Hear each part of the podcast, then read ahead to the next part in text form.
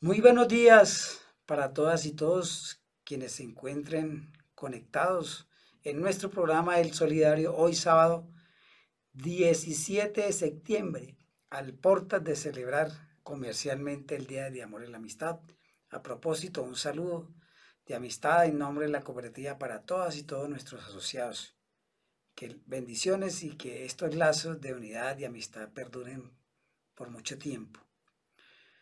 Eh, para el día de hoy quiero referirme pues a las reformas que se vienen anunciando por parte del gobierno. Ya todos conocemos la reforma tributaria, conocemos los criterios, las líneas gruesas. Eh, está en el Congreso en debate. Seguramente, bueno, se votará este año. Esa es la idea del señor presidente. No sabemos si positiva o negativamente. Solo sabemos que hay más de 90 proposiciones que tienen en Cámara y en Senado para quitarle o adherirle a esta propuesta de reforma tributaria. Y en esta semana conocimos dos propuestas que el gobierno anunció eh, desde la campaña del señor presidente, y es la reforma eh, política y la reforma al Congreso, a la cual me quiero referir hoy. El día martes 13 de septiembre conocimos eh, que se radicó por parte del ministro del Interior la reforma política. Y algunos de los apartes más importantes de esa reforma quisiera traerlos hoy. Por ejemplo, se ratifica en la reforma que ningún servidor público elegido por voz, voto popular podrá ser suspendido por ningún órgano de control, sino únicamente mediante sentencia judicial. Eso eh, va conexo al informe o a lo que dictaminó eh, la Comisión Interamericana de Derechos Humanos. La financiación de las campañas será, a partir de, este proyecto que se convierta en ley, financiada totalmente por el Estado. Eso lo que va a permitir es que no lleguen dineros extraños a las campañas o de dudosa procedencia.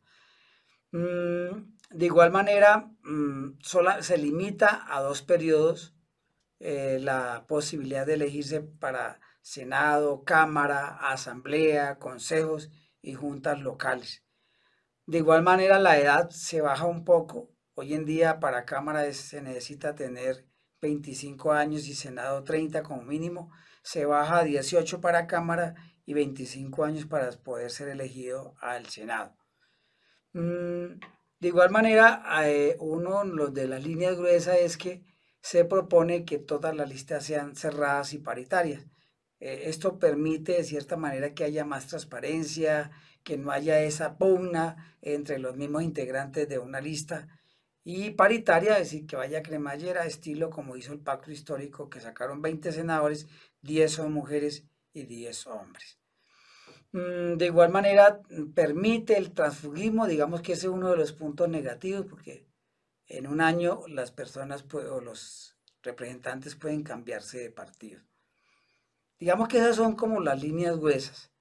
El miércoles se radicó la reforma, el proyecto de reforma al Congreso, que tiene como por objeto rescatar la credibilidad y ser un poco como más austero. Eh, las líneas centrales se resumen en, cuatro o cinco cosas. La primera, la reducción de los salarios de los congresistas entraría en vigencia a partir del 2026. Más o menos de 35 millones se reduciría a 23 millones de pesos. Eso es lo que mucha gente del pueblo estamos esperando.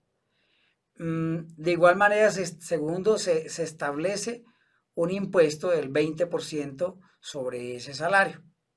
En tercer lugar, se reduce el periodo de vacaciones de cuatro a dos meses y medio. Y se amplía la, pérdida de investidura como congresista por el tema de la inasistencia. Hoy en día se puede perder cuando eh, inasisten o no fallan a seis plenarias. Entonces se incluye eh, inasistencias a las comisiones permanentes o a las plenarias. Pero igual también hay otras causas por las cuales se puede perder la calidad de legislador. Violar, el régimen de inhabilidad o incompatibilidad o el de conflicto de intereses, el tráfico de influencias comprobado obtener prebendas en contraprestación por el apoyo a un dicho proyecto determinado. Yo creo que si se logra este, este proyecto, pues seguramente alcanzaremos un mejor actuar de nuestra rama legislativa. Estas dos propuestas hacen parte ni más ni menos del cambio. Esa es una vieja deuda que tiene eh, el gobierno y el Congreso con el pueblo colombiano, pues son muchos los proyectos que se han presentado sobre estos dos temas y que se han hundido. Tenemos la esperanza que la vocación por mejorar que está en el Congreso, que está renovado en más del 30%, pues se lleve a un final, a un final término de estos dos proyectos, le dé luz al debate, al, análisis, a la crítica, a la controversia. Eh, la participación política, que la ética y la transparencia y la, y la democracia en verdad emerjan y que la credibilidad en tan desprestigiado órgano legislativo y la política en general vuelvan a surgir. Que tengan un excelente y buen fin de semana.